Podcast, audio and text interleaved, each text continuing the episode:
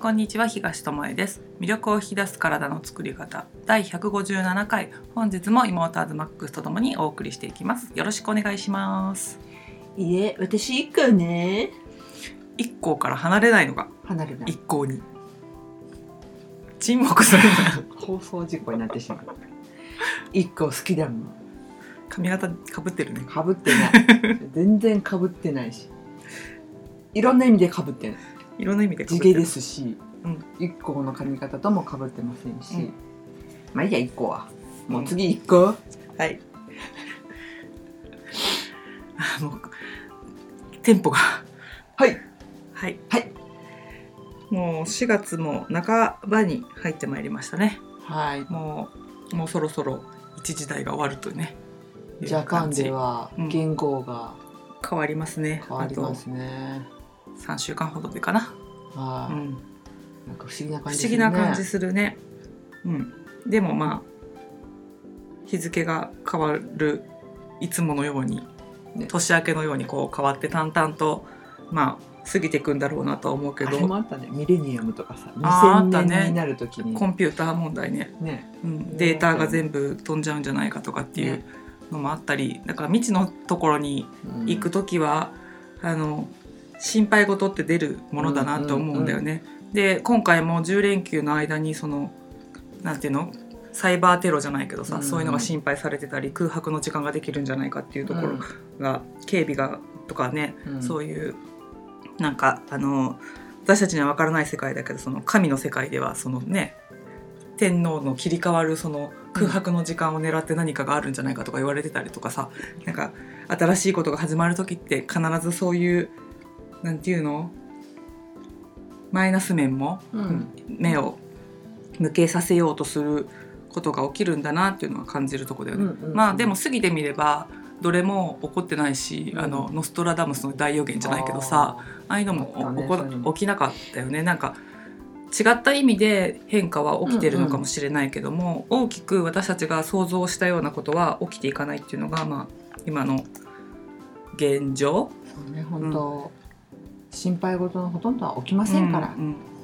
で起きてしまったことに対しても、まあ、大震災みたいなものに対してもそういうものが来た場合人は耐えられないんじゃないかとかさうん。生活していけないんじゃないかと思うけど、まあ、大変は大変だと思うのよ。あの体験してないから何とも言えないけども。でもあの力を合わせてさなんか戻っていくっていうさ、うん。日本の底力じゃないけどさ、うん。そういうのを感じたりね。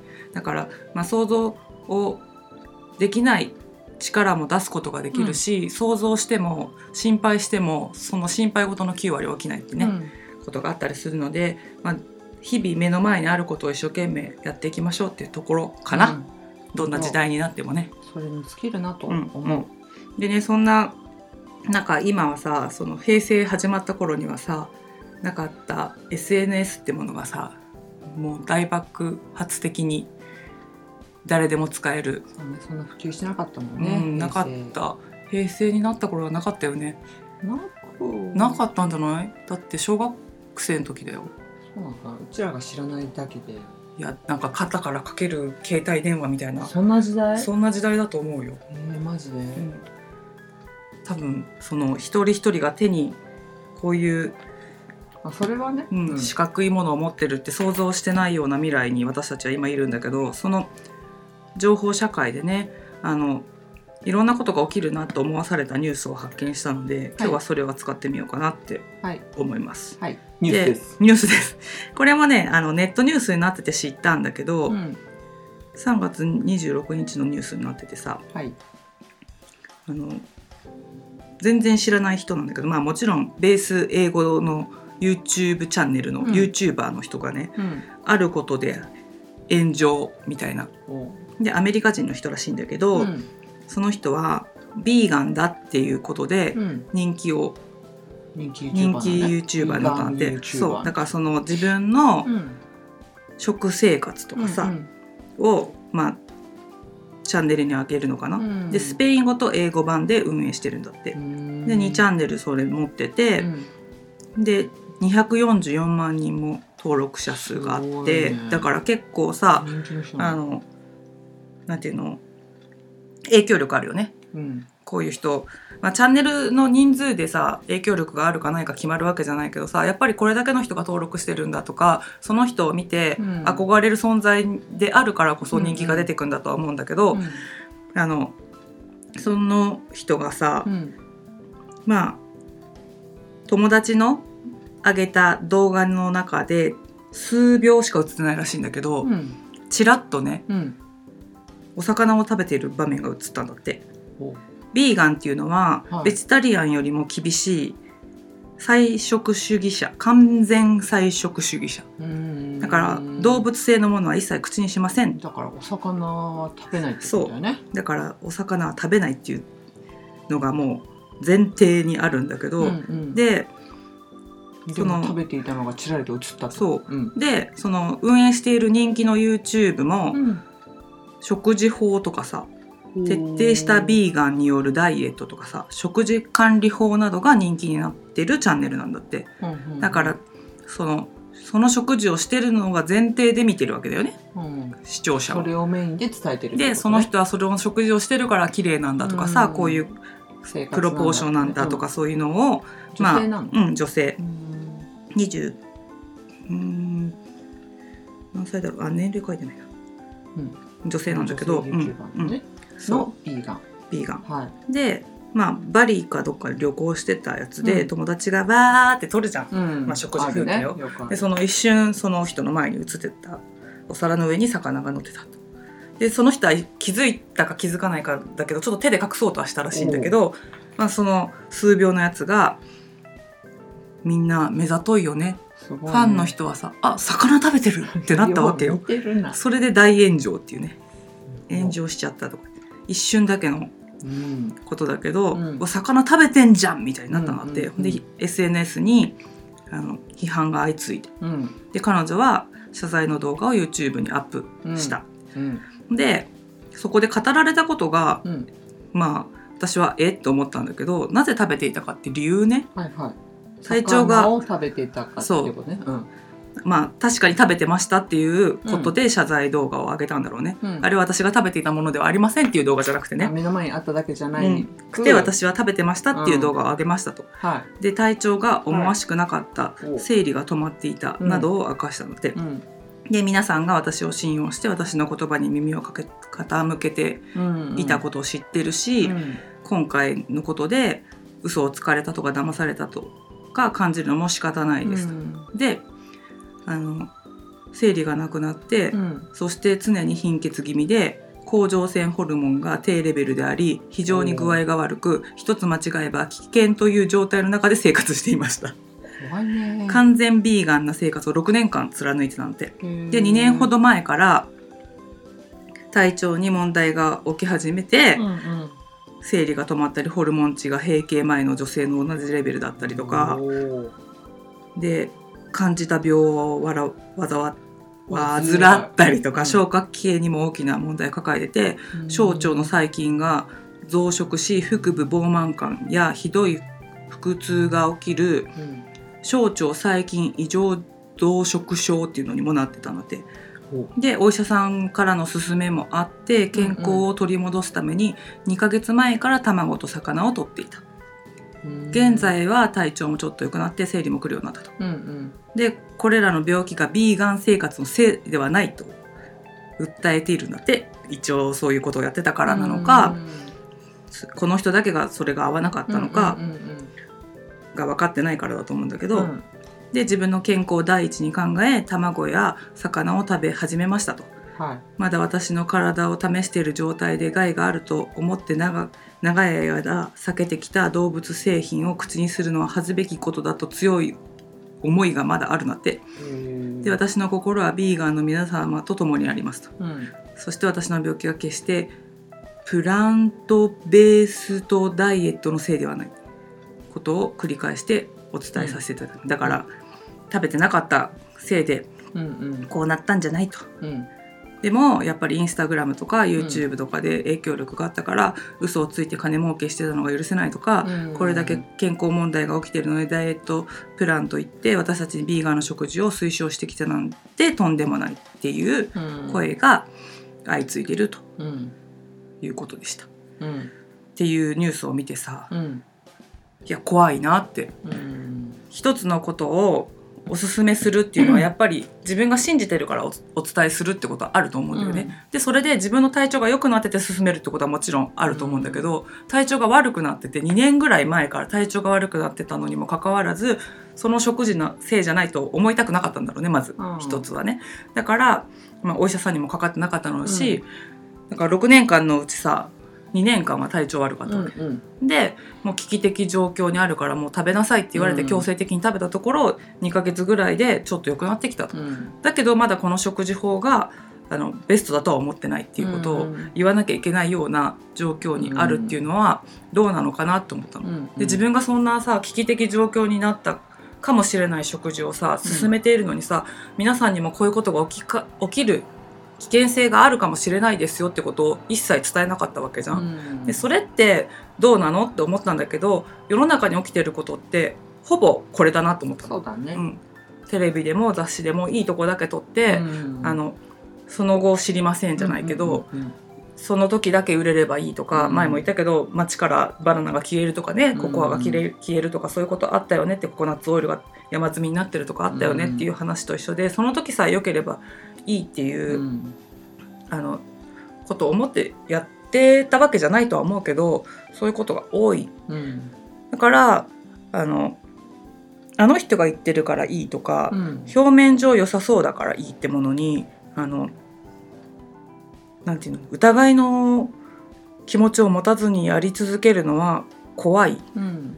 な宗教じゃないけどさ、うんうん。やめた方がいいよって周りが言ってもさきっとやめれないと思うの、だけど自分の体の感覚を研ぎ澄ましつつやっていたならばあの人はいいって言うけど自分の体的にはパサついてきたなとかさ、この不調はもしかしたらこの食事法のせいかもしれないなって気づけるかもしれないじゃん。うんうん。だから YouTuber の人が言ってることを信じて騙されましたって言ってるのも真に受けてずっとやってたら騙されましたって言葉になるかもしれないけどそう,、あそういう食事法もあるんだ。じゃあ私はどうだろうってやってたとしたらあやっぱり裏にそういうことがあったのねって思えるかもしれないなっていうので、あのまあ有名 YouTuber になっちゃったから今更私がやってることでこうなりましたって言ったらさそれで生活してるわけだからさきっとさチャンネルの危機とかさ、まあそういうことも考えるじゃん、ね。生活きっとね。うん。だから言えなかったのかもしれないけど、うんでもなってうん。思う一つのニュース。難しいというかなんというかうね、ん。でもだからさ本当これはよく言ってるけどさ、全員に合うものなんてぶっちゃけこの世の中うん。存在しないんじゃないかって、うんうん。あの食事法にしろダイエット法勉強法うん。なんかいろんなねうん。方法って存在するけどさうん機械とかもそうじゃん。道具とかも。そうだね。100%こそうそう。う良くなりますとか、うん。改善されますとかっていうのはやっぱり存在しないんじゃないかなと思ってうん。疑いながらやれっていう意味ではないんだけど、あの信じ込みすぎるとやっぱりその不調だったりとかさ合ってないっていう時に気づきにくい。そうだね。だから自分の感覚を持って生きるってことを忘れちゃいけないなって、この前イチロー引退したけどさイチローのトレーニング方法をさ全員が取り入れたらさ45歳までいけるかっていうとさ違うと思うんだよね。ねイチローだからうん。それでいけたのであって、うん。それをしない方が長く現役を続けられる選手だっていると思うし、うん。だから全員に当てはまることじゃないからこそイチローは自分を超えることでしか、あの試していける方法はなかったみたいなこと言ってたじゃん、人より頑張ることできなかできないけどみたいなこと言ってたけど、もうそれそのまんまだと思うんだよね。うんだからイチローがさ僕がやってることをやれば45歳まで現役でいられるよなんて絶対言わないじゃん。うん自分はこれがいいと思って試している、でも失敗することもある遠回りすることもあるって言ってたじゃん。からさそこのところをさすっ飛ばしてさあの都合のいいように取らないことだよなと思うのよね。そうだね。うんそのモデルの人見てさあんなに食べてもうあの体型でいられるってなんかサプリ取ってるからだとか言ってさ、うんサプリの CM したらさそれをさこぞって買うじゃん。うん。けどさそのモデルはさサプリなんかに頼ってなくてさ、裏でさやっぱり人がやらないさトレーニングをやってたりさ、うん。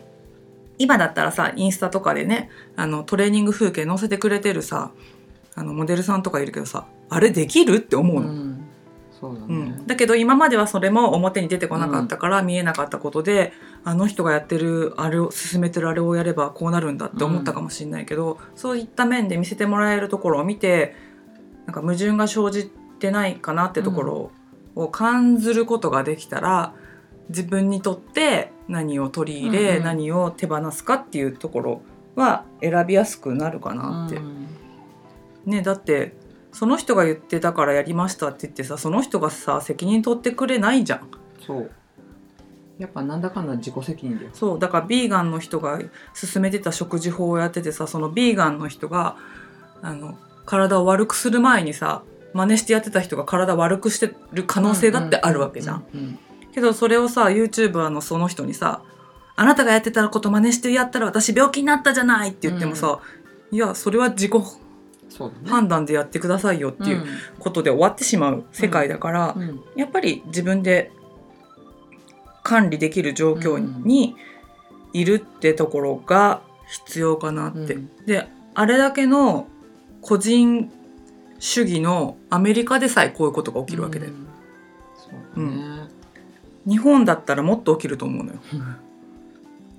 だと思う。ねうんだって何でも訴訟になるような国だからさあのやる側だってさそれなりに考えてやってると思うのよ、日本よりね。でもそういうことが起きるっていうね、うん。ところだから。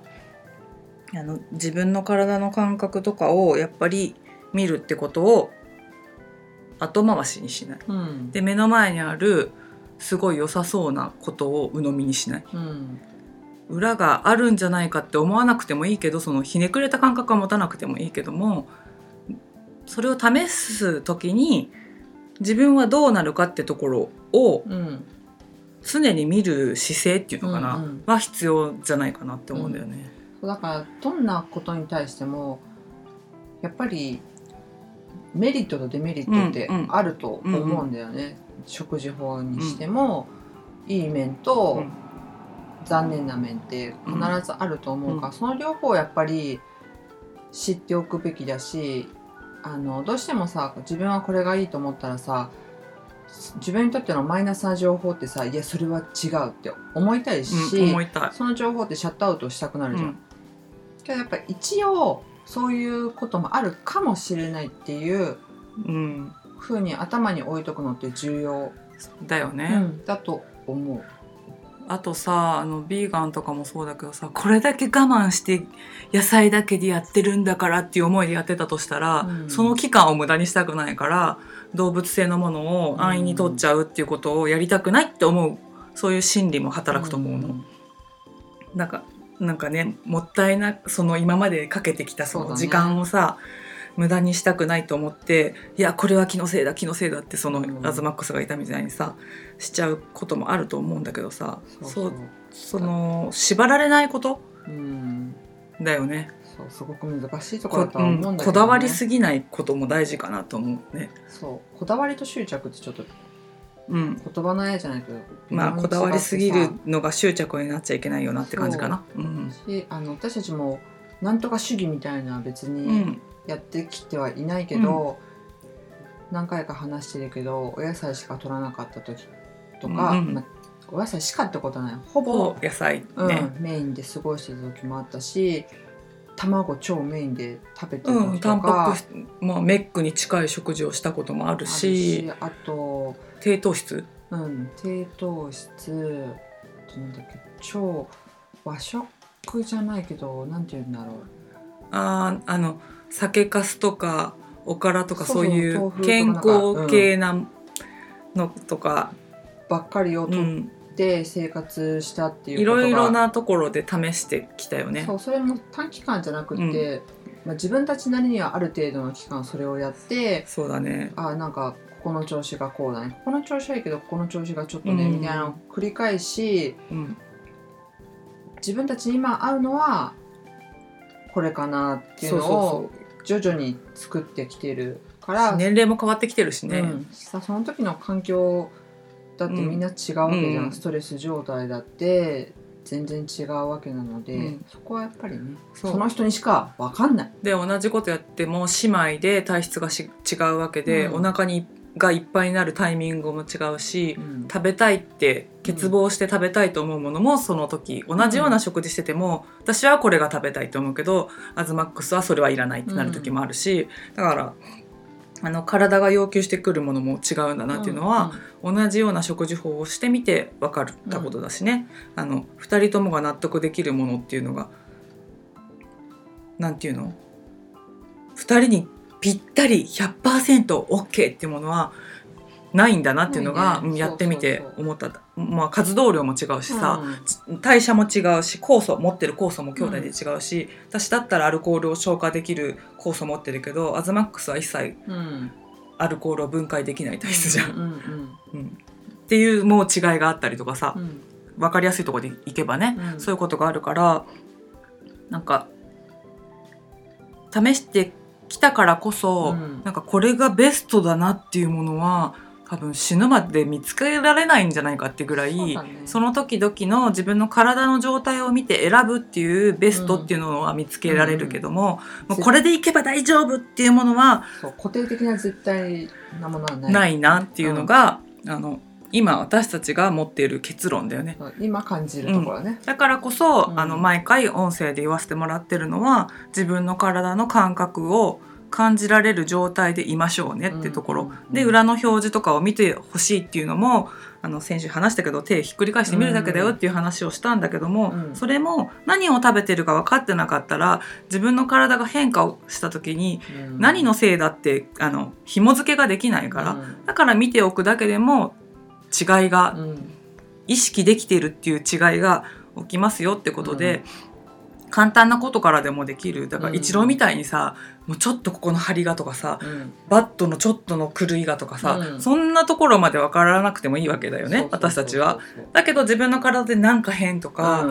今日はお腹が張るとか、そうそう冷えるそう。この1週間肌が荒れてるとか、うんうん。そういうことが分かればあ今の季節だったら花粉のせいで花粉症ではないけど肌がうんうんはちょっと荒れるのかなっていう人もいるかもしれないじゃん、喉とそうか鼻は全然大丈夫でも。うんうんとかいうところが分かってこればあじゃあ外に出た後はあのケアしてあげなきゃいけないなとかさ、少しでもガードできるものをね身につけてから出かけようかなとかってなったりするのと一緒でさ、うん。だから難しいことは一つもないよって私たちは思うんだよね。うん。で難しいことだったらこのバカ兄弟2人ではできないしね。うんうんうん。ななんていうの？普通にできることをただやってきただけだからね、うんうんうん。うん。なんか専門的にさ分析してとかさ、うん。なんか血液取ってさその時の状態調べるとかさ、そういうことじゃなくてさ生きてる中で感じることをどういうふうに拾ってどのように使えば、うん。より良いものが選べるかっていうのを、まあ、探し求めて、うん。いろんな人体実験じゃないけどさ、うんまあ、興味があってな楽しいからやってるっていうのもあるけどね、うん。でもその中で、まあ、つまずくこともあるし、うん。ああれは失敗だったねってこともあるから、そういう話はこの中でお伝えしたりねうん。してるよね。うん。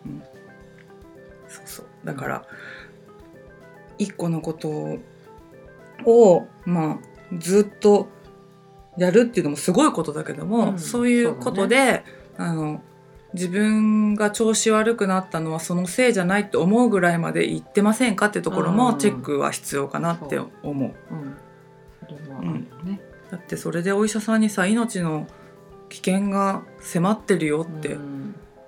そうそれでなんかそれを言えないっていうのもなんか悲しうん、いうん、そうね。まあね、時代かなっていうのはあるけど、まあでもそこもね。うん、その人が作り上げてしまったからしょうがないとは思うんだけうんどうんでもそれも素直に伝えれるような自分でありたいなってその人のね話を聞いて。